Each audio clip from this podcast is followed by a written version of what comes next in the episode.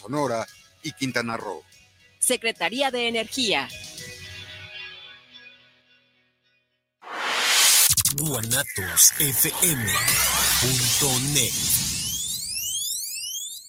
Los comentarios vertidos en este medio de comunicación son de exclusiva responsabilidad de quienes las emiten y no representan necesariamente el pensamiento ni la línea de guanatosfm.net.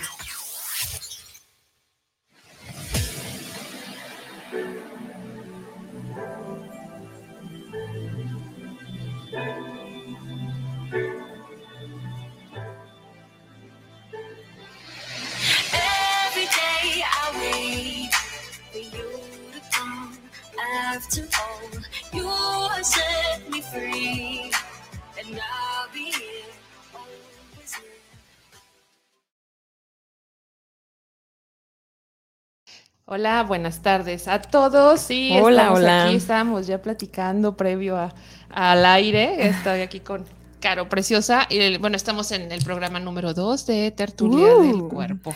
Mandándole un saludo a Alexia, que por ahí se lastimó su dedo. Sí, esperemos que, que esté bien, que se recupere, que no, que no se le haya roto su dedito. Exacto, dice que fue como una pequeña fisura, algo así, ¿no? Quién sabe, no sabemos. Hasta algo ver- así hasta me ver dijo. las Algo así me dijo, pero ojalá que se recupere pronto y pues una desbloqueadita ahí en la, una Sí. desbloqueadita corporal. Y bueno, pues bienvenidos, gracias por estarnos sintonizando. ¿Cómo estás, Caro Preciosa? Bien, pues emocionada de que hoy vamos a tener un tema bastante interesante y polémico, ¿no? Diría Sí. yo, bastante polémico. Desde hace Polémico. Es interesante, pero muy polémico. Sí, sí, sí. Vamos a hablar un poquito sobre el orgón. Así es. Hasta como orgón, ¿no? Así, orgón. ¿Qué es el orgón? ¿Qué es el orgón? ¿Qué es el orgón, Caro Bella? ¿Qué, qué nos dices? Vamos adentrándonos. Pues mira, yo nunca había escuchado hablar sobre, sobre el orgón hasta que justamente entro en todos estos temas de la psicocorporalidad y que conozco a Wilhelm, ¿no? Porque pues, ni idea de qué era el orgón. Y por aquí tengo una notita que dice, el orgón es una energía cósmica primordial libre de masa y que fluye a través de cada organismo como una fuerza vital. Se caracteriza por movimiento, pulsación, radiación y superposición. Cuando el orgón es estable y está en equilibrio, es completamente saludable y se le llama orgón positivo. Excelente. El- el- lo, que, lo que sabemos sobre el orgón es que Wilhelm pues tuvo ahí un accidente, como los grandes de- descubrimientos en la ciencia, Los grandes aunque, científicos. ajá, los grandes científicos por accidente, ¿no? Pero pues a ver, tú ya nos dirás ahí en nuestra excelente wiki. La, la wiki, Santa Wiki, ¿Qué la vamos, a, dice la vamos a bautizar Santa Wiki. Pues bueno, esta, esto que dijiste ahorita lo vamos a retomar porque está bien interesante en cuanto a lo que después eh, Reich empieza a implementar en la terapia, en, en no terapia, pues él hablaba de estas caracterologías y de estos de la vegetoterapia, como le, le llamó a un- en un principio pero es. interesante, ahorita lo vamos a retomar. Y bueno, en la Santa Wiki dice que el orgón es un concepto espiritual descrito como una energía esotérica. Creo que aquí, bueno, es esta parte, eh, quizá por lo que estamos hablando en el primer programa, que luego lo, lo deslindan un poquito y le ponen estos términos como holísticos, porque estas eh, teorías no están apegadas, por así decirlo, A la ciencia al método científico. Por ahí, ahorita también creo que por aquí dice Einstein lo probó. Sí, de hecho hubo, ellos dos se vieron, Tuvieron interacción. interacción Ujú. entre Einstein y, y Wilhelm. Estuvo muy interesante. Así es, ganó la atómica, pero pues bueno, ¿no? no, no se trataba de concursos, pero era, sabemos que la funcionalidad este, margina a las hipótesis y a las teorías científicas, ¿no? Entonces dice que, o como una hipotética fuerza vital, justo lo que le estaba diciendo hace un momento, es esta hipotética porque queda entrecomillado, ¿no? Este, fuerza vital universal, que concuerda con esto que tú estabas diciendo ahorita, Caro, ¿no? Esta fuerza que, que luego también es, la, es el halo, el halo divino, ¿no? Que le llaman y que tiene mucho que ver con la respiración, que también lo vamos a ir explicando programa a programa con esta eh, excelente fuerza vital que nos hace eh, estar vivos o, o tener estas eh, irrigaciones energéticas como Energía tal, total y bioquímicas. Dice, y desarrollado más tarde por su estudiante Charles Kelley. Dice, tras la muerte de Reich en 1957, el orgón fue concebido como el principio antietrópico del universo. Principio antietrópico. Ajá, y vamos a ver qué es antietrópico, porque luego de pronto pues estamos hablando con estos términos muy refunfunantes y van a ¿Qué decir, es pues, eso, ¿qué es eso, no? y bueno, aquí dice que la ne, dice negentropía eh, o negantropía, también llamada entropía negativa o sintropía, de un sistema vivo es la entropía que el sistema exporta para mantener su entropía baja. Oye, y luego dicen que no es ciencia. Ajá. y con términos Sí, sí, así sí, como sí. súper redundantes. Ajá, dice una entropía baja. Se encuentra la intersección de la entropía y la vida para compensar el proceso de degradación sistemática a lo largo del tiempo. Algunos sistemas abiertos consiguen compensar su entropía natural con aportaciones de sus subsistemas con, lo que se con los que se relacionan. Si, es, eh, si en un sistema cerrado el proceso entrópico no puede detenerse por sí solo en un sistema abierto, la negentropía sería una resistencia sustentada en subsistemas vinculados que reequilibran el sistema entrópico. Está confuso, Está son confuso, términos que, sí. que no son como muy accesibles, sino porque no se puedan entender, porque no están como muy al alcance de la cotidianidad del lenguaje. Así es. Pero prácticamente nosotros que tenemos esta experiencia con eh, los consultantes o con los- nuestros analizantes o los con los que trabajamos estas terapias, está hablando justamente de un desbloqueo como tal, ¿no? Sí, de hecho, este también Virgen hablaba de que se dio cuenta de que existe un orgón negativo o orgón muerto, ¿no? Donde justamente está esto, donde hay un esto, bloqueo. exactamente, ese bloqueo, entonces cuando haces eh, esta- este trabajo con esta fuerza vital, lo que haces es generar, por así llamarlo, que esta densidad energética Se disuelva. se disuelva o se amplíe. Así es. Algo que me gustaría aquí este, también como decir es que el orgón se encuentra en todos los organismos que están en movimiento libre de energía. Em, este, este, este, el orgón a veces también, bueno, es que el orgón está en todas partes, ¿no? Y se puede ver incluso en la naturaleza, cuando hay lugares donde hay mucha sequía, eh, el desierto, ¿no? Por ejemplo, también. Wilhelm hizo cosas muy interesantes ahí en el desierto, hizo que lloviera en el desierto de. Arizona, ¿no? Así Si- es, si no mal me, me acuerdo, con los Cloudbusters, Ujú. ¿no?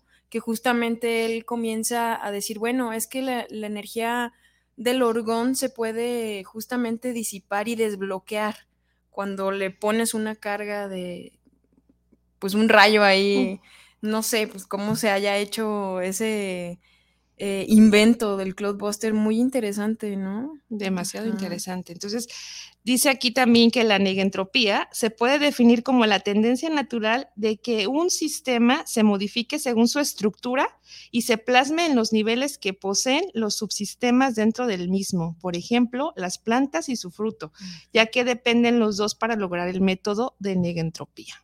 Es fabulosísimo. Mm, Súper interesante. Y es ciencia, claro que sí. O sea, sí, yo no, no, no sé por soy yo dice- quien puede avalarlo, pero, pero lo es, pero lo es. bueno, es- Lamentablemente ante la ciencia ortodoxa, pues nunca, nunca lo van a, a ver como algo real, ¿no? Porque pues no les conviene. Sí, también, aparte, siendo un poquito conspiranoicas, ah, no es conveniente. Y ahorita viene a mí, eh, que me encanta, me gusta mucho y, y la nombro mucho esta película de Lucy. No sé, ¿ya Mm. la viste? Sí, sí, sí, sí. Con esto que estoy leyendo, bueno, sé, sé que esta película es ficción, aunque luego la realidad la supera. Sí. Pero siempre, justa- siempre, la realidad siempre supera la esta ficción. negentropía me recuerda a esta forma de eh, el, el cuerpo como este vehículo de transformación por la energía eh, de un cerebro, en este caso, o de la misma energía psíquica o circundante en el sistema nervioso. Sí. Y ahí está la caracterología, que es la, la morfología o, el o la lectura la del cuerpo forma, ¿no? la forma que se da con la energía que tú estás em, reciclando, conteniendo. Sí, a mí me parece maravilloso porque, bueno, es real que cuando somos infantes somos una esponjita, ¿no? Y que mucho de lo que vivimos en, en esas primeras eh, edades, pues es base, ¿no? Es súper básico. Entonces, pues justamente esto que dices es, se va formando ahí el carácter, la forma, la coraza, eh, La estructura. la estructura, exactamente. Entonces, pues sí es muy, muy, muy interesante cómo se va formando el carácter que sobrepone a la personalidad y que nos aleja de nuestra verdadera naturaleza, que es justamente lo que Wilhelm eh, postulaba, ¿no? Así como que es que la energía del orgón es justamente esta energía orgásmica, orgástica, en donde hay la pulsación de la vida, ¿no? Eh, Que es este la expansión y la contracción, que justamente de lo que decía sobre la respiración. Exactamente, y que hablaba también él, decía, bueno, que un cuerpo sano es un cuerpo vibrante, un cuerpo expandido. Y la contracción, la contractura es esta parte de retención o retentiva que no permite la irrigación de la energía. Así es, ahí es donde entra estas fascias, ¿no? Eh, para quien no conoce de las fascias o no, no sabe.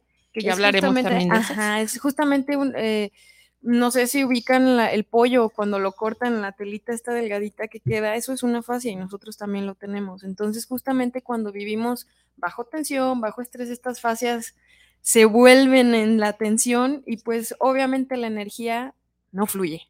Se queda energía estaciada, ¿no? También la ajá, conocemos. y ese como yo les pongo mucho el ejemplo a, a mis pacientes, el puño cerrado, ¿no? Mm. O sea, esto que estás diciendo es como este puño cerrado, entonces manténlo cerrado por mucho tiempo, entonces viene la, la situación atrófica. Entonces el cuerpo comienza a atrofiarse y esta cadena muscular, que era lo- la, la primigenia del, del trabajo psicocorporal, que fue después del Lowen, que también ya lo vamos a ir viendo, es mucho, muy interesante. Me parece genial. Sí, es maravilloso. Esto es muy, me, me apasiona mucho. Entonces aquí también dice que Wilhelm Reich y desarrollo, bueno, él ya hablé del- de su estudiante, de su alumno. El orgón fue concebido como el principio, ya lo dije también, del universo, un sustrato crea- creativo subyacente a, a todo en la naturaleza comparable al magnetismo de Mesmer, que es justo lo que estabas diciendo en 1779, a la fuerza ódica de Karl Reichenbach en 1845 y al elan vital de Henry Bergson en El 1907. Ujú. ámbito. Ese, ese vital, ese halo vital, ese uf, soplo divino que sí. tiene que ver con, con el orgón. que, que decía este Wilhelm que justamente se da cuenta que, que esta energía tiene un halo azul, ¿no? Se caracteriza por, por este color azul, que lo podemos ver en el cielo, en el mar, Exacto. en todas partes. En el cuerpo en el cuerpo, sí, sí, sí. El, el- la tan aura, ¿no? El Ah, aura. Sí, la conocemos como el aura. Que es como la condensación, podríamos decirlo en esta metáfora, la condensación es bioquímica, ¿no? Sí, qué interesante. sí, son como los vapores, ¿no? Que luego también habló, eh, creo que fue Hipócrates, que hablaba de los humores. Los humores, ajá. eh, estos Sí. vapores o estos humores, que luego es bien interesante porque también luego cuando te metes a estudiar todo esto y, y lees esta- estos temas, que tiene también, por ejemplo, cuando del calentamiento global, ¿no? El, que tiene el ganado, que es lo que, eh, estas partes, Los gases. los gases que también nosotros emanamos claro. y que sí, tienen sí. este efecto que le llaman efecto Invernadero. in- invernadero. Ajá. Ujú, Sí, y ahora es- sí que pues es contaminación y justamente esta contaminación es el orgón muerto o orgón negativo. Exacto, y eso está muy interesante también porque entonces la vibración o la, la expansión y la pulsación hace que haya una energía, por así llamarla, Densa. ade- adecuada y una no adecuada. Exacto, sí, y que justamente yo creo que ahorita en este momento la energía está densa, ¿no? Así es. así Sí. es. Y ahí se puede ver o sea, el, el carácter de una persona o las tendencias emocionales, cómo, cómo se perciben y sí son contaminantes. Sí, total y completamente. Sí, es como cuando dices, es que yo no sé por qué esta persona tiene una vibra, es que es bien curioso cómo la gente hablamos de vibras, de energía, pero luego como que no terminan de saber bien qué onda con eso. Exacto. Y es algo que solamente se siente porque dices que esta persona llega y se siente una vibra bien fea, o al contrario, de esta persona llega y se siente una vibra chidísima, ¿no? Es- esta, esta percepción. Ajá. que tampoco, bueno, eh, no es, es, es la culpa de la persona o es mala vibra No. y segrega la no, sino esta parte justa de que su orgón o su energía organísmica o, o su propia sintetización o esta Lo que correlación viene cargando, ¿no? está así como decías, ¿no? Está cerrada. Se- sí. Y me viene una frase que el movimiento es vida, justamente, ¿no? Exactamente, el movimiento es vida. Es como muévelo, muévelo. O sea, Sí, que vibre, que vibre. Ajá. Entonces, el orgón era visto como una sustancia eh, omnipresente sin masa, similar al éter luminífero, Ujú, que es lo que estás hablando. Sí. Hasta lo vi, ¿no? Así como alquimista. Pero, pero más eh, cercanamente asociado a la energía eh, viviente que con la materia inerte. Presuntamente, este podía acumularse para crear organización en cualquier escala. Sí, ahí es donde vienen las, las cajas de, Ajá, de de orgón, ¿no? Que se da cuenta que puedes acumular el orgón. Y bien interesante cómo empezó él a hacer sus cajas y empezó a meter a la gente ahí, a sus, a sus La, consultantes. la sentaba en un banquito de madera que ahorita este, voy a, a leerla y voy a describir estas cajas si tienen oportunidad. Así pónganle orgón y es una caja como de madera con una silla. De adentro era de metal. Eh, entonces dice también que eh, organización a cualquier escala, desde las más pequeñas unidades microscópicas llamadas biones en la teoría orgónica hasta en estructuras macroscópicas con organismos vivientes, nubes o incluso galaxias, que es lo que estaba haciendo con la lluvia. Sí, y me parece maravilloso cómo hace esta, esta, decir, es que el orgón o, o cómo se, se mueve esto es igual a, a las células, a, a cómo se desarrollan las galaxias, o sea, es maravilloso el alcance psíquico y mental que tenía este hombre, ¿no? Es, wow. Sí, y todavía es guau, yo me quedo pensando y me voy, ¿no? Sí, yo también. es Así como que lo entras en el viaje. Lo asocio y me voy de viaje junto con él. El rey argumentaba que los déficits o constricciones en el orgón corporal, ahí está lo que estábamos diciendo, eran la raíz de muchas enfermedades, de la misma forma que en los déficits o constricciones en la libido podían producir neurosis en la teoría, teoría freudiana. Sí, pues justamente ahí es donde nace todo esto, ¿no? O sea, como pues cuando no olvidemos que, ajá, ajá. que Virgen también era psicoanalista y muchas de sus teorías pues vienen un poco agarradas de ahí de lo mismo. Y, y sabes qué, se me antoja ahorita, Caro Preciosa, como sí está muy padre esta información, la vamos a seguir compartiendo, vamos aterrizándola un poquito. Por ejemplo, tú en tu consulta, esto que estamos hablando ahorita, ¿cómo lo has, o sea, cómo lo vivencias o cómo lo ves directamente en la práctica? Así como un ejemplo muy sencillo. Pues las personas llegan con mucho cansancio físico, ¿no? Así como dices que no siento energía. Entonces empiezo a tocar sus cuerpos y dices, no, pues con razón, son cuerpos duros, cuerpos total y completamente rígidos. Y ahí es donde pues se ven todas las tensiones y justamente pues al momento de empezar a, a tocar o a hacer el masaje, pues esta energía mm, estaciada comienza a fluir un poco y después del masaje las personas dicen, oh, me siento con más energía, me siento como si más ligera, em, mejor, ¿no? Entonces ahí, ahí es donde yo lo veo, esta energía cuando está estaciada y como cuando hago el masaje, pues comienza a fluir y las personas dicen, órale, algo cambió, me siento ligera. Ajá. Ok, entonces será esta parte del contacto mismo en el cuerpo, e- esto que se va, porque luego habla de la libido y yo como eh, que practico el psicoanálisis en, la- en el desarrollo psicosexual, este contacto, bueno, ha- hablamos de la madre, hablamos del hijo, la hija, este contacto, por así llamarlo, efímero, este, este, esta situación de experiencia corporal es lo que va conformando y hace entonces que se limite la energía organísmica. Claro, porque pues obviamente si tienes el cuerpo todo tenso y con dolor, pues no va a haber placer. Porque no sentiste esto previamente. Exacto, sí, a lo mejor porque tu- tus papás, pues lamentablemente mamá o papá no te tocaron, no te acariciaron, este, o todo X o Y que hayas vivido situaciones fuertes, pues no va a haber placer y todo, el- casi siempre es relacionarlo con dolor o con displacer. Em, entonces, pues sí, ahí es donde, donde entra todo, todo esto que dices de la libido, ¿no? justamente el- el- la energía o el placer de, por vivir de las personas va en incremento, que digan en decremento, sí, porque mm, pues ya no hay, ya no hay esa fluidez. Con el cuerpo todo tenso, todo rígido, con dolor, pues obviamente no, no disfrutas. Es estas corazas. Ya está, el cuerpo está acorazado. Y la sesión pasada del programa eh, nuestra querida Carmen, que el audio nos lo va a mandar hasta el pro- próximo programa porque tuvo un evento, eh, algo, algo muy ocupada, hablaba de la naturaleza y Mm. decía que ella descubrió su cuerpo, su ser, con la naturaleza, con la comida, con la vida misma, con lo, con lo palpable, con lo que estamos diciendo, con esta, este palpitar de la vida. Y esto hace entonces que tengas ese contacto y es muy interesante. Que seguramente Rack también tuvo alguna situación así. Probablemente, aunque la historia de Reich es muy interesante porque él vivió la Primera Guerra Mundial e incluso fue y estuvo ahí eh, luchando, ¿no? En la Primera Guerra. Y justamente ahí es donde vienen, pues, todas, empieza él a hablar sobre la, la política, la sociedad y cómo todo esto afecta a- al ser humano en su desarrollo este, biológico y psicosocial. Así es, ahí hablaremos del orgón muerto, Ajá.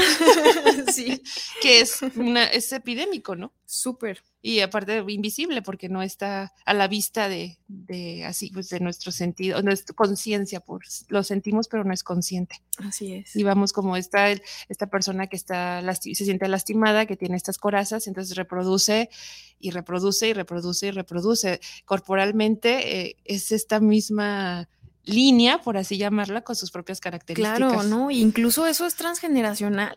Está bien cañón porque, o sea, genéticamente sí tenemos una carga de orgón muerto. Sí, cañón. cañona. Cañón, cañón. Y nuestra estructura incluso se ve reflejada ese, esa genética, ¿no? O sea, es, es bien curioso porque en el trabajo de desbloqueo te das cuenta que a lo mejor eso que creías que era tuyo o de genética, y pues sí, eh, se puede deshacer también. O sea, puede romper justamente con, con eso transgeneracional en, en el propio cuerpo. Y dices, wow, o sea, yo estoy encantada con, con todo este trabajo en integración postural, de cómo al momento de, de- de meterle mano a la estructura, toda la estructura puede cambiar realmente. Entonces sí, es muy interesante todo lo que se rompe ahí de cadenas transgeneracionales. Sí, es maravilloso. eh, Yo también lo veo muchísimo. Por ejemplo, el sobrepeso es algo que se ve en consulta. Las personas comienzan a equilibrar sus propios ritmos. Los y esto no es instaurado, vamos, no es como así, eh, te voy a hacer una línea y vas a, y tienes que apegarte a esta línea y no, es encontrarte. Exacto, como lo que decía hace rato, ¿no? Esta verdadera naturaleza de nosotras y nosotros mismos. Está, eh, qué, qué bonito, qué maravilloso Sí. es. Le mandamos saludos otra vez a Alexia. Ojalá nos esté escuchando. Hazte presente, Alexia. Mándanos un audio, ándale. Sí. Há- Háblanos, opina. Este, luego dice también que Ray fundó el Instituto del Orgón en 1942 para investigar sobre la energía orgónica después de emigrar a Estados Unidos en 1939 y lo utilizó para publicar literatura y distribuir material relacionado con el tema durante más de una década.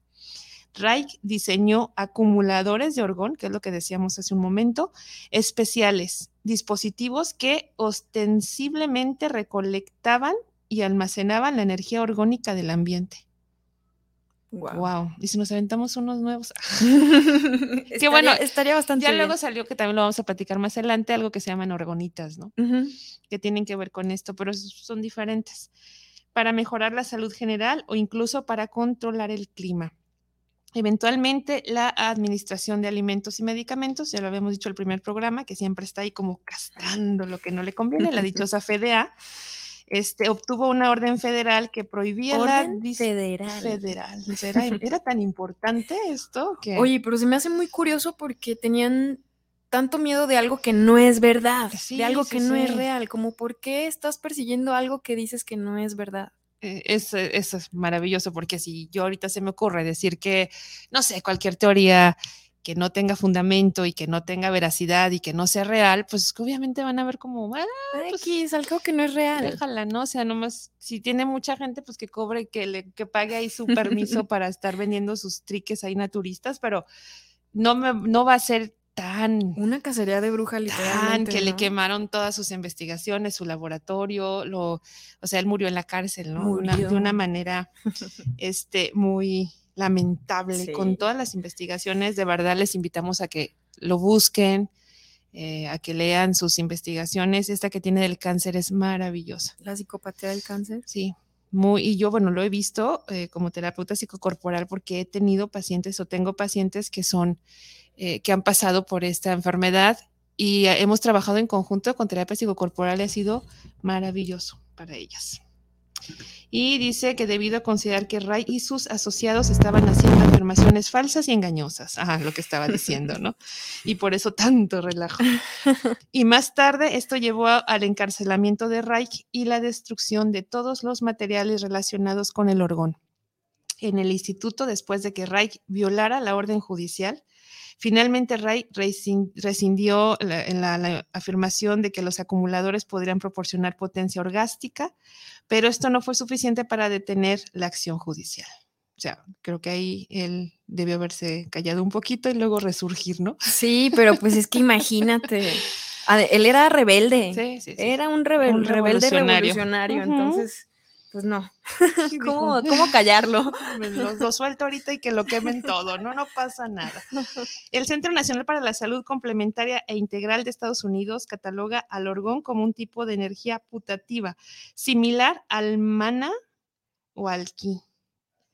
Después de la muerte de Reich, la investigación sobre el concepto del orgón pasó a manos de algunos de sus estudiantes como Kellen y más tarde a una nueva generación de científicos en Alemania interesados en descubrir una base empírica para las hipótesis del orgón.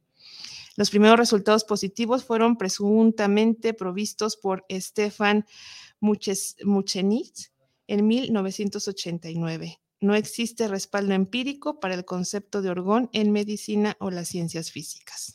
No, no, claro que no. Y todavía no. Tal vez sería padre ahorita buscar cómo está en la actualidad esto, ¿no? Sí, sería interesante. He visto que por ahí varias personas como que ubican, como que han escuchado hablar sobre el orgón, pero pues no, o sea, no, no hay tanta información, no es como, ah, sí, el orgón. Suena bonito. pues. Ajá, suena padre, Yo pero cuando lo escuché la primera vez dije, era un platillo oriental, ¿no? ¿con qué se come? ¿Con qué se come? Pero suena bien.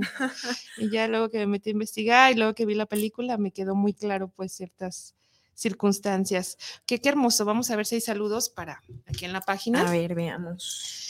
Y dice... Saludos, preguntas. Valentín García, saludos para el programa de la tertulia del cuerpo, padrísima la segunda emisión, saludos a las chicas ausentes, un gran saludo. Javier Galicia, saludos para el programa, un gran saludo especial para las conductoras desde Ciudad de México. Muchísimas gracias. Saludos. Daniel Alberto Gutiérrez, saludos a la tertulia del cuerpo, me gustó el tema, saludos a la invitada especial. Bueno, pues somos partícipes Somos- del programa, así somos es. invitadas especiales todos los programas. Somos especiales. Hoy nos falta una, que le mandamos saluditos. Mándanos un audio, ándale, Alexia. Se me hace que nos está escuchando, mira. Sí, pero bueno, seguramente. Seguramente que está curando su dedo. Está, está En preguntándose, plena radiografía. está preguntándose por qué choqué el- con el pie izquierdo ¿Qué En tendré que en la- desbloquear? en la mesita que tengo en la sala, no sé dónde Mientras chocó, estaba pero- sacando la basura. Sí. y cómo estaba mi posición, ¿no? Pero bueno, dice, el concepto de orgón pertenece al trabajo tardío de Reich. Después de que emigrara a los Estados Unidos, el trabajo inicial de Reich se basó en el concepto freudiano de la libido. Eh, vamos a decirles, vamos a, a- a decirles qué es la libido. Ajá. ¿Sí? Sí, sí, sí. Dice libido, del latín libido, deseo, pulsión, y en sentido estricto, lascivia. En- es un término que se usa en medicina y psicoanálisis de manera general para denominar el deseo sexual de una persona. Como comportamiento sexual, la libido ocuparía la fase apetitiva en la cual un individuo trata de acceder a una pareja potencial mediante el desarrollo de ciertas pautas etológicas. Mm, Según Freud y Carl Gustav Jung, eh, que hacen referencia a la fuerza o energía psíquica. Estos autores vinculan la energía libidinal respectivamente a las pulsiones y a su carácter eminentemente sexual como meta primaria. Esto es la libido. Sí, como cuando es que es bien libidinoso, Ajá. bien libidinoso. Que, que esto es como una... No, no es una ofensa, ¿eh? No, no, no, no. La han tomado como ofensa, pero, Pero no. no. no. es así. Y luego dice aquí que mientras Freud se había centrado en una concepción solipsista, o sea, que quiere decir que estaba como, ya sabemos Freud, ¿no? Me encanta, pero sí estaba como muy... Decía esto y esto y esto. Y esto es, Sí, sí, sí. Así como no hay más. Y si tú no estás de acuerdo, que te vaya bien. Órale, Caro. Salte de mi colegio de, de mi programa. psicoanalistas.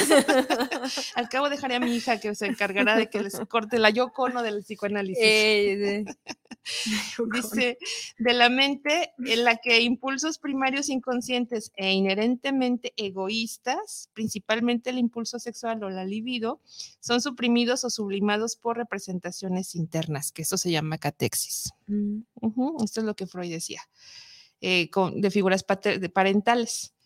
Entonces, dice que Reich adoptó una visión crecientemente bioenergética de la libido.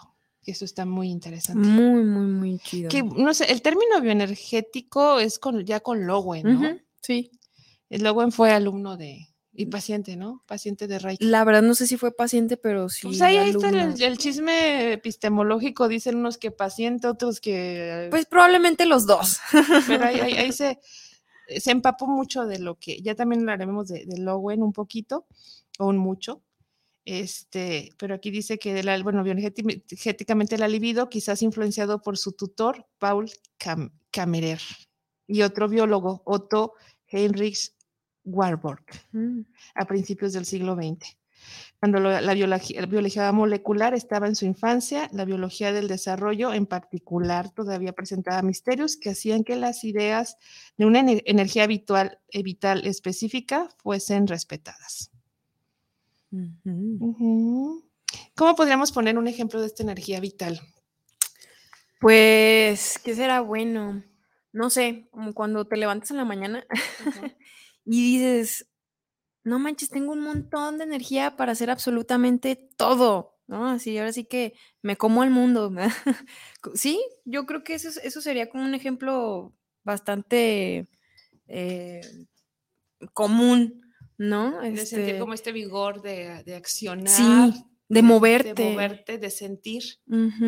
Sí, fíjate que a mí me gustaría hablar un poquito de, de cómo, pues de la libido, ¿no? Siguiendo sobre, sobre este, esta línea, de justamente cómo, cómo Wilhelm dice que hay una represión total y completamente de la sexualidad, y pues más de en aquellos entonces, ¿no? En aquel tiempo, pues hablar de sexualidad era del diablo. A la fecha todavía sigue siendo un tabú pero pues en aquel momento sí había una represión muy, muy fuerte en cuanto a la sexualidad. Entonces él se dio cuenta que justamente esta vitalidad del, del ser humano se veía pues apagada por no poder expresar libremente su sexualidad y no nada más hablamos de, sexualidad para tener un, una pareja eh, sexual y tener relaciones, ¿no? Sino que la sexualidad estamos hablando que es absolutamente todo. Está, es una energía que está en absolutamente todas O sea, la partes. libido comer. Exacto, en la Ponerte una blusa así suavecita.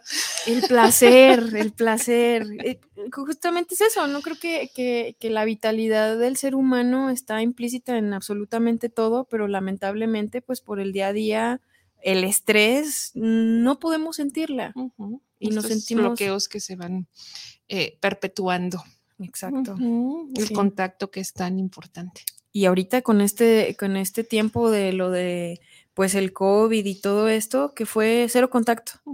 Incluso, pues, el abrazar. El abrazar es algo súper bonito y súper eh, rico y reconfortante para el ser humano. Y que hace segregar sustancias tan favorables como la serotonina. Exacto. Entonces eso nos da vitalidad. Esa es la fuerza vital. Sí. Entonces, curi- curiosamente y no, a las personas que se les intenta castigar se les aísla. Así es. Y creo que ya no hay calabozos, no sé. Pero antes era como esta parte de tiempos largos para que las personas eh, enmendaran, y no, porque no creo que esto hubiese sido una enmienda, este, sus actos indebidos. Así es, sí. Sí, pues es que vas, va- es como matar a una persona poco a poco. Si la aíslas de. porque somos seres total y completamente sociales. Y está esta película de. Ay, ahorita se me olvidó el nombre, pero que, que platica con un balón. Que Ah, se sí, queda- este, náufrago. Náufrago, Ajá, ajá. Sí, o sea, ahí es cuando te das cuenta, es que el ser humano necesita socializar con alguien porque si no se vuelve loco. Le pone su mano ensangrentada, ¿no? A, Ajá. a este Wilson, ¿no? A Porque era Wilson. la marca del, del balón. ¿no? Y luego se le pierde y hace todo. Está padrísima. Y creo que esta película, el contexto primordial que a mí me atrajo fue la interacción con ese balón. Sí, cómo se pone a socializar con el balón y prácticamente sobrevive por el balón. Exactamente, eso que estaba eh, resarciendo en él mismo con sus contactos. Y luego me viene también ahorita, Caro Preciosa, Guantánamo, ¿no? Que fue que se comprobó estas eh, torturas que hacían con ausencia de, de contacto de, la- de las personas que estaban, en cárcel, estaban presos ahí. De hecho, los tenían con guantes, con unos trajes que les impedían la visibilidad, o sea, los, mantuvieron aislados del contacto, era, era la forma de torturarlos. Y el contacto con su propio cuerpo, además. Exactamente. ¿no? Eso está cañón. Que en estas épocas, por ejemplo, victorianas, cuando, por ejemplo, hay, hay un libro eh, que se llama Schreber, un enfermo de algo así, el caso Schreber. Mm, Es buenísimo ese libro. Lacan retoma mucho esta, este personaje que sí existió, es histórico. en cuanto a lo que el papá les hacía, precisamente para que no tuviesen, no se masturbaran o no tuvieran estos contactos eh, corporales. Dices, wow, ¿no? Les los dichosos mamelucos que eran para evitar, que eran rígidos y que dormían con ellos para evitar que es- los niños, o por ejemplo en este caso Cher, no se tocara los, sus genitales y cosas que hacían con el cuerpo y es este orgón muerto. No, es que está cañón, está cañón. Si nos podemos hablar un poquito de historia de la sexualidad, dices, wow, con todo lo que venimos cargando a la fecha de cosas que ya están sumamente obsoletas, ¿no? Este, por ahí. El calzón de castidad. No manches, sí, sí, sí, hasta el- con electricidad, ¿no? Así casi, casi de que es que el placer eh, del cuerpo ha estado sometido total y completamente a... a lo político. Pues hablamos que es Sí. el terreno más político. Así ya, es. ya Foucault Sí. lo dirá también en su historia de la sexualidad, que es maravilloso este libro, ¿no? Estos, estos libros que son, creo que son dos tomos. Ujú. Bueno, pues eh, muy interesante, no los queremos saturar. Mándenos preguntas, este, sería padre interactuar de aquí la para allá. con el público. Se me ocurre también poner, hacer algunas recomendaciones o ejercicios para que la gente vaya como eh, enterándose de cómo se siente su cuerpo, ¿no? Que, que se siente, que se siente ser cuerpo. Así es, que se vayan incorporando. Exactamente. que vayan descubriendo eso que por ahí anda y ha estado, porque así está, ¿no? Ajá, sí. Es muy interesante porque yo, por ejemplo, cuando estoy trabajando con las personas que les empiezo a hacer masaje y les em- empiezan a, a- a sentir dolor en ciertas zonas del cuerpo que dicen, es que, a ver, yo no sabía que tenía tanto dolor en el hombro, Ajá. ¿No? Aquí en el hoyito que está aquí en, en- el hombro. ¿Y por qué tengo ese hoyito? no? Ajá. O la jiba, ¿no? Del colgado, ¿no? Sí, sí, sí, acá atrás. Sí, o sea, dicen, wow, o sea, yo no sabía que, que traía ese dolor en el cuerpo hasta ahorita que me estás tocando. Y yo les digo, es que vives constantemente con ese dolor. Ahí está ese dolor, pero como no lo tocamos, o estamos tan acostumbrados o acostumbrados a tener dolor que ya eh, se vuelve parte normal de la vida y común y ahí lo dejas. Y justamente esta energía estasiada o este orgón muerto va desarrollando ciertas patologías. Exacto. Es este efecto dominó. Me acordé ayer, eh, me encontré con tres amigas queridísimas y estábamos platicando, ya ves, como toda buena terapeuta psicocorporales que somos, luego andamos ahí haciendo lo que no debemos, ¿no? Y yo, ah, fulanita, ves que andas, ve cómo traes, no sé qué, que las agarro a, la- a dos de ellas, Ajá. una se salvó. Y estaban, ay, es que me duele, me duele, me duele, porque le desbloqueé diafragma. Ajá. Y en la mañana, ¿y qué me hiciste? Que dormí bien y que no sé qué. Dije, bueno, pues igual luego podemos hacer estas tertulias eh, de desbloqueos corporales con convivio. Sí, claro, sí, sí, sí. Eh, De repente sale, a mí también me ha pasado que, no sé, estoy con amistades y de repente, oye, fíjate que me duele aquí atrás, a ver, eh, me pasó, me pasó con, con, con alguien, ¿no? Que le empecé a hacer masaje aquí atrás en la espalda y dice, oye, no manches, yo soy una persona súper estreñida. Ujú. me cuesta un montón de, de- para ir al baño, ¿no? Y dice, y desde que me hiciste el masaje, dice, me solté. Y literal, se, Se soltó. soltó. Se, se sí. sueltan literalmente. Se soltó y dije, pues sí, o sea, conteniendo ahí todo el rato, este, y, y estaba encantada, ¿no? Así fue como que me dijo, siempre ves como, ¿qué clase de brujería me sí, hiciste? Es, es lo común que nos, di- que nos dicen, ¿no? ¿Qué, ¿Qué fue lo que me hiciste? Que sí dormí, que sí, ah, bueno, pues eh, pruébalo, ¿no? Porque, eh, ah, por aquí puedes encontrar estos recursos y estas teorías que te van a coadyuvar en la Sí, existencia. es maravilloso. Entonces, bueno, pues aquí dice también que, ah, y esto es- está muy interesante porque es uno de los libros que más me gustan de este gran señor. En su libro más conocido, La función del orgasmo, que es un libro maravilloso, está algo grueso y la letra está muy pequeña, pero sí se puede leer. Y luego ya está en PDF, Ah, nada más fácil, ¿no?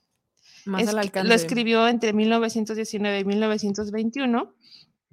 Este, ahí se fam- bueno, aquí hay algo como que se familiariza con la filosofía de las organizaciones de, de Dreich o de Didreich, no sé cómo se pronuncia este filósofo. Eh, la, la aseveración de Didreich me pareció indiscutible, dice Reich. Él argumenta que en la esfera de la función de la vida, el todo puede desarrollarse a partir de una parte, que es lo que estábamos diciendo hace un momento de que ese dolorcito, esa, esa contractura o esa coraza que tienes ahí, que sientes ahí, que luego ya no sientes, empieza a generar otras circunstancias. Este es. efecto dominó justamente. Dice a partir de una parte, mientras que una máquina no puede hacerse a partir de un tornillo. Mm, Así es. Sí, muy buen, buen ejemplo, Ajá, ¿no? Sí, sí, sí. Sin embargo, eh, no pude realmente aceptar el trascendentalismo del principio de la vida. 17 años después, pude resolver la contradicción con base en una fórmula relativa a la función de la energía. La teoría de Dirac siempre estuvo presente en mi mente cuando pensaba en el vitalismo. Déjenles digo que es el vitalismo porque es un concepto también.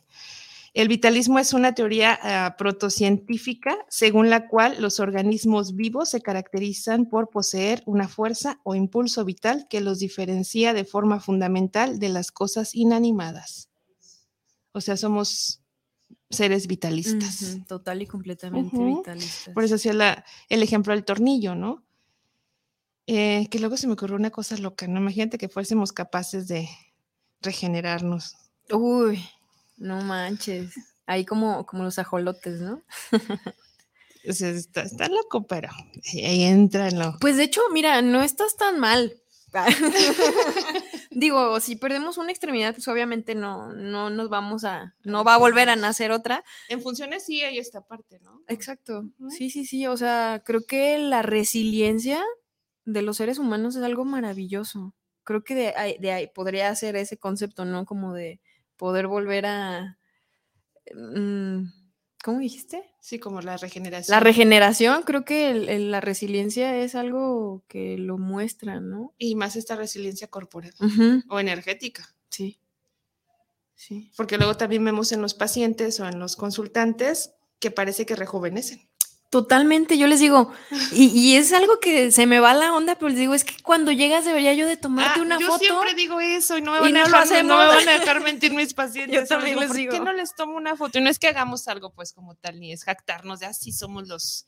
No, pero ellos hacen un trabajo, en- hacemos un trabajo en conjunto. Sí, y claro, es que es en equipo. ¿Por qué no te tomé una foto, Chihuahua? Sí, debería de haber tomado una foto, porque sí, es la cara, como dices, sí es cierto, o sea, como dos, tres años menos, hasta más, ¿no? Que dices, wow, la vitalidad. La vitalidad. E- Eso que hablaba, ¿no? O sea, el tornillo no puede hacerlo, pero nuestros órganos, nuestra energía sí. claro. Sí, sí, sí. Eh, Eso es muy, muy, muy interesante. Ahora sí estamos entendiendo más todavía por qué quemaron toda la investigación de Reich. Claro, pues es que O sea, imagínate. las farmacéuticas esto no les conviene. Pero para, nada. para nada, para nada. Ni siquiera lo que hacemos nosotras. No.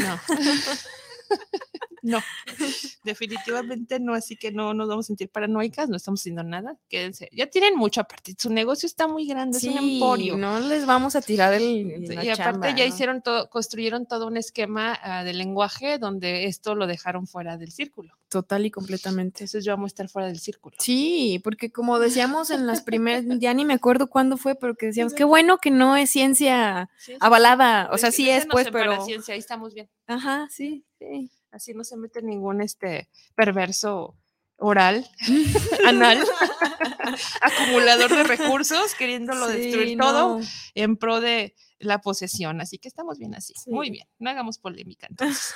el concepto del orgón fue el resultado de este trabajo sobre la psicofisiología de la libido después de su migración a Estados Unidos, que ya lo dijimos, comenzó a especular sobre el desarrollo biológico y la evolución y luego se diversi- diversificó hacia especulaciones mucho más amplias sobre la na- naturaleza del universo. Fíjate cómo le dicen aquí, ¿no? Especulaciones. Especulación. o sea, se hizo un especulador Ujú. Eh, sobre la- del universo. Esto le llevó a la concepción de los biones vesiculares o vesículas subseculares autoluminiscentes.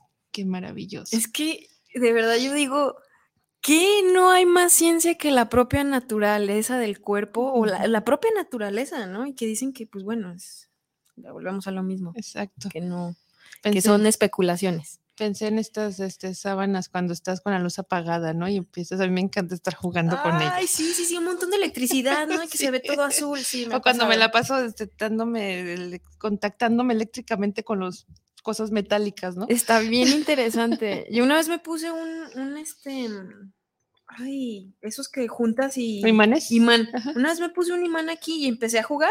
¿No? Pues ya una empieza a ver esa energía y empiezas a jugar con todo. Entonces me puse aquí el, el- el imán y dije, ay, a ver si se mueve nada más que si le hago así con mi mano. ¿Me creerás que se estaba moviendo nada más con la pura energía de mi mano? Y yo dije, wow. Y hasta lo puse así porque dije, "No, a lo mejor estoy temblando o algo. Lo puse en la mesa y empecé a jugar y dije, wow, o sea, no, obviamente no se movía muchísimo, pero se movía y yo dije, órale. Sí, sí, es ma- maravilloso. Eso que somos, como decías, el universo, lo ves y es, te, te vuela la cabeza pensar en, en tantas galaxias, o sea, todo lo que tiene que ver con los planetas y eso afuera es adentro. Claro, sí, sí, sí, total y completamente. Ese macro universo con este micro universo que se contacta. Lo que es abajo es arriba. Exacto, es, es muy, muy interesante. Sí les invitamos, sin afán, afán de encauzarlos a ninguna circunstancia ni característica, pero es muy bonito. Sí. El hecho, por ejemplo, cuando está corriendo un río, el, el sentir la, energía del agua, la fuerza energética de la misma es... Oye, el poder observar la respiración de la naturaleza. Porque sabemos que los árboles están todo el tiempo dándonos oxígeno y no nada más los árboles, en general, pues las plantitas, bueno, todo. Este, y, y ver cómo, cómo están respirando. Porque realmente ver esta expansión y esta contracción en todos lados es maravilloso. En el mar, cómo va el agua, así, la marea y luego se regresa. Eso es expansión, contracción. Y dices, es que está en todas partes. Exacto, exacto. Y bueno, yo lo comentaba, creo que la, la- el primer programa, si nos ponemos también a indagar en nuestras culturas antepasadas, también hay mucha información, que también estaría padre como hacer un programa sacando esta información de los, de los Reich, de, de nuestros linajes o de nuestras culturas, ¿no? Estaría porque sí está como de pronto, de pronto tenemos como este eurocentrismo, esta situación de, de los que están afuera, de los, de los científicos extranjeros, pero Sí. sí. también estaría padre como empezar a investigar en estas cosmovisiones o en estas cosmogonías de nuestros antepasados y estas energías, porque claro que existen y existían y también tenían, Sí, tenían un, un estudio y tenían un trabajo y tenían un beneficio para, para todas estas personas. La sabiduría que tenían nuestros antepasados aquí en Latinoamérica, impresionante, ¿no? La conexión con la naturaleza, yo creo que va desde ahí. Justamente, eh, eh, hablando de la represión, es que nos han separado también de la naturaleza, como ver a la naturaleza algo aparte de nosotros los seres humanos, porque como que el ser humano llega a cierto punto en donde dices que yo soy un ser humano, ¿no? El ego. como- ajá, el ego, sí, sí, sí, así como que yo soy el chido y todas las demás especies o todo lo demás vivo es inferior a Yo mí. puedo quitar todos esos, esos árboles y luego haz- todo lo que yo quiera lo voy a hacer. ¿no? Exacto, y, y dices tú, bueno, o sea, ¿hasta qué punto las personas se han separado justamente de este humanismo? Porque el humano es completamente nat- animal. Y de este vitalismo, Sí, es esta maravilla eh, de la naturaleza viva exacto. y de la conciencia por ella. O sea, esto aparte te, te, em- te comienza a expandir y, y a generar esta conciencia de lo vivo. Así es. Y prefieres lo vivo, Sí, El orgón. Por supuesto. vivo. Sí. La medicina que no cuesta. Porque mi entrenadora en terapia psicocorporal nos decía, Si las personas supieran que la medicina más barata es gratis, no se enfermaría. Entonces Sí. siempre estaba como respiren, respiren y respiren. Sí, Acuérdense sí eso de- su respiración. Sí, y sí respiro, a ver cómo respiras, no estás respirando bien. La respiración aquí, ¿no? Hasta Ajá. aquí o hasta aquí. Que, ¿no? que bueno, antes de cerrar el programa el de hoy, de hoy vamos a, a decirles a nuestros radioescuchas y Respiren. televidentes cómo respirar. Eh, Vamos a dar algún ejercicio de respiración. Para, es lo que hacemos primariamente cuando llegan los consultantes, no me vas a dejar mentir, que es esta parte de la respiración. Claro, súper importante. Y a veces me, me dicen, bueno, es que ya estuve 30 minutos respirando, ¿qué más sigue? Oye, al rato así. Respira. este, Tú sigue respirando. Entrena tu respiración.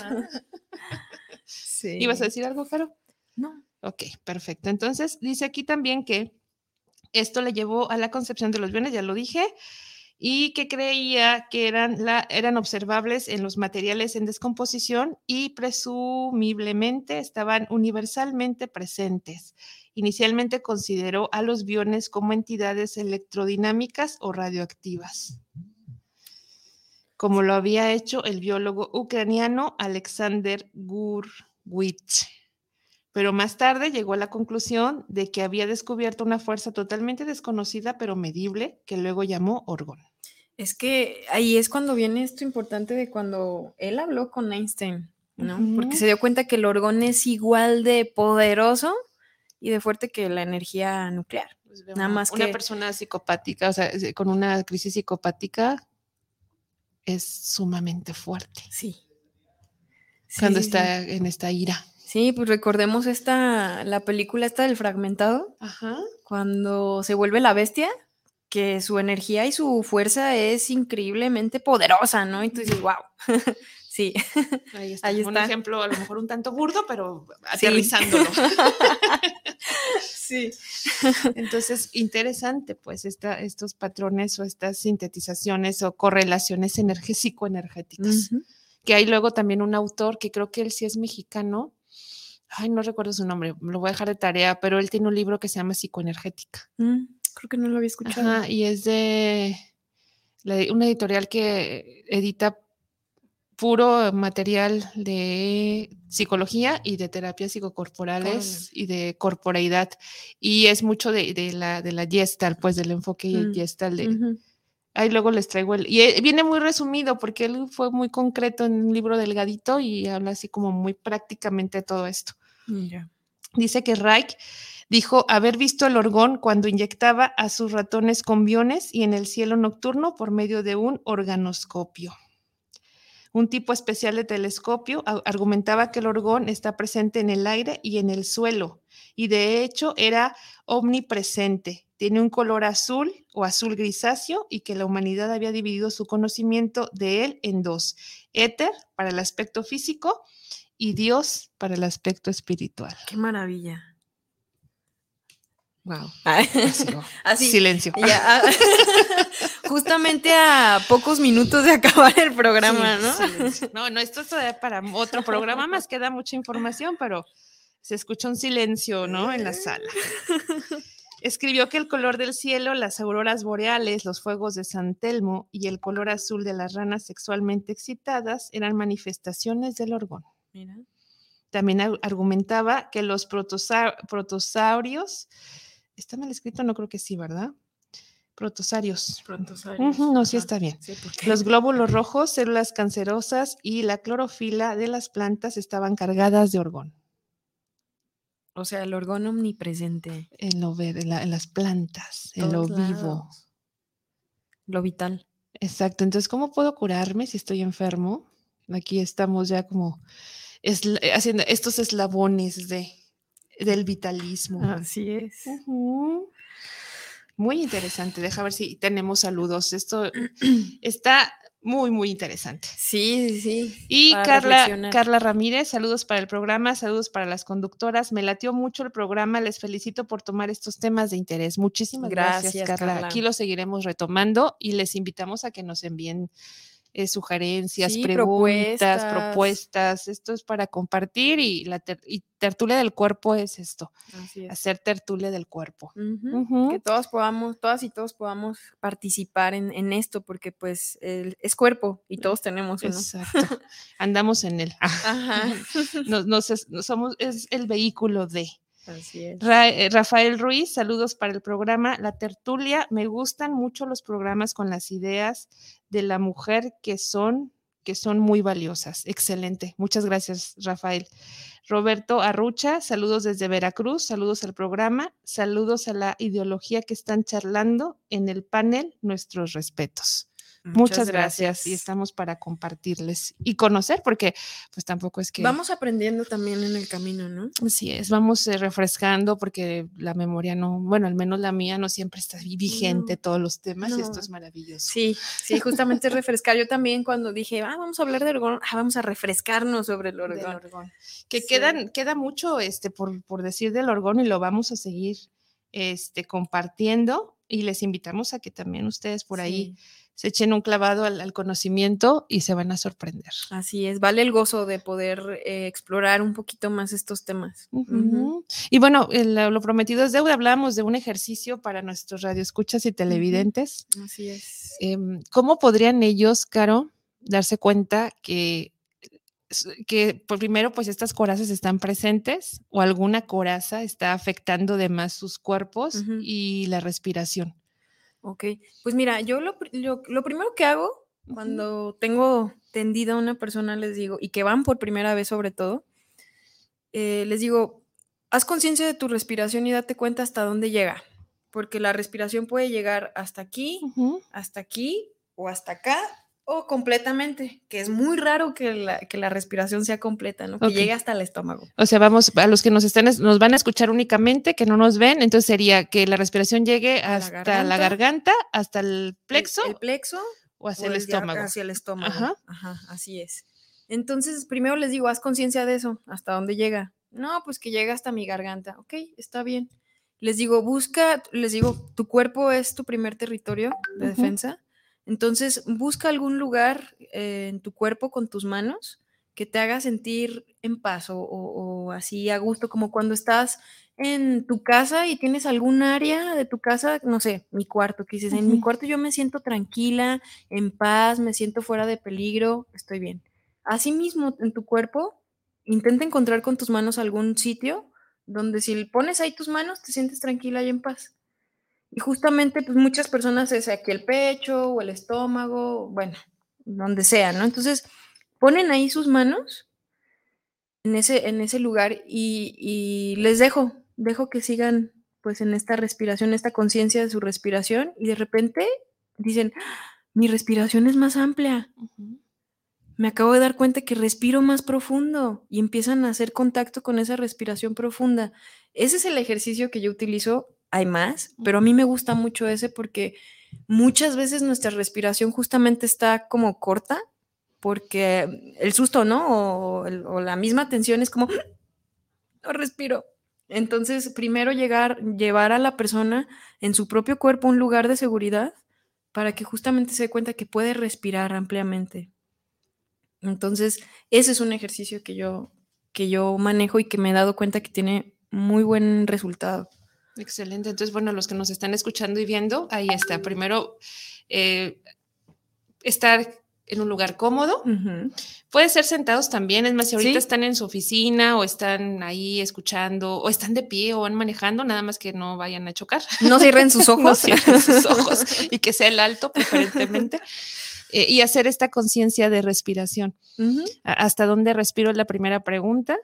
Y ya eh, sin afanes de prejuicios, ni de etiquetas, ni así, respiro hasta la garganta. Entonces, no, No. solamente es observación y autoconocimiento. Exacto. Entonces, eh, esta, darme cuenta dónde llega, a dónde siento que llega mi respiración y colocarlo las manos en, e- en el sitio donde te sientas como en casa, Así es.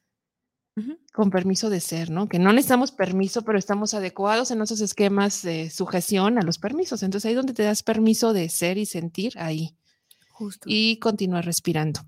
Y continuar haciendo este ejercicio hasta que la respiración sea eh, ya de una manera más libre y que esto comience a ayudar a que nos demos cuenta de dónde es, dónde están nuestros atorones o nuestras corazas. Así es, porque eso nos va aterrizando, nuestra respiración nos aterriza. Sí, siempre. Eso lo tengo bien, bien practicado y bien conocido, ¿no? Estás en un momento eh, de caos o te sientes en un momento de caos o estás intranquilo o estás iracundo o iracunda y el respirar es como, Así es. se- aparte segregas eh, endorfinas y segregas químicos que ayudan a que te sientas mejor.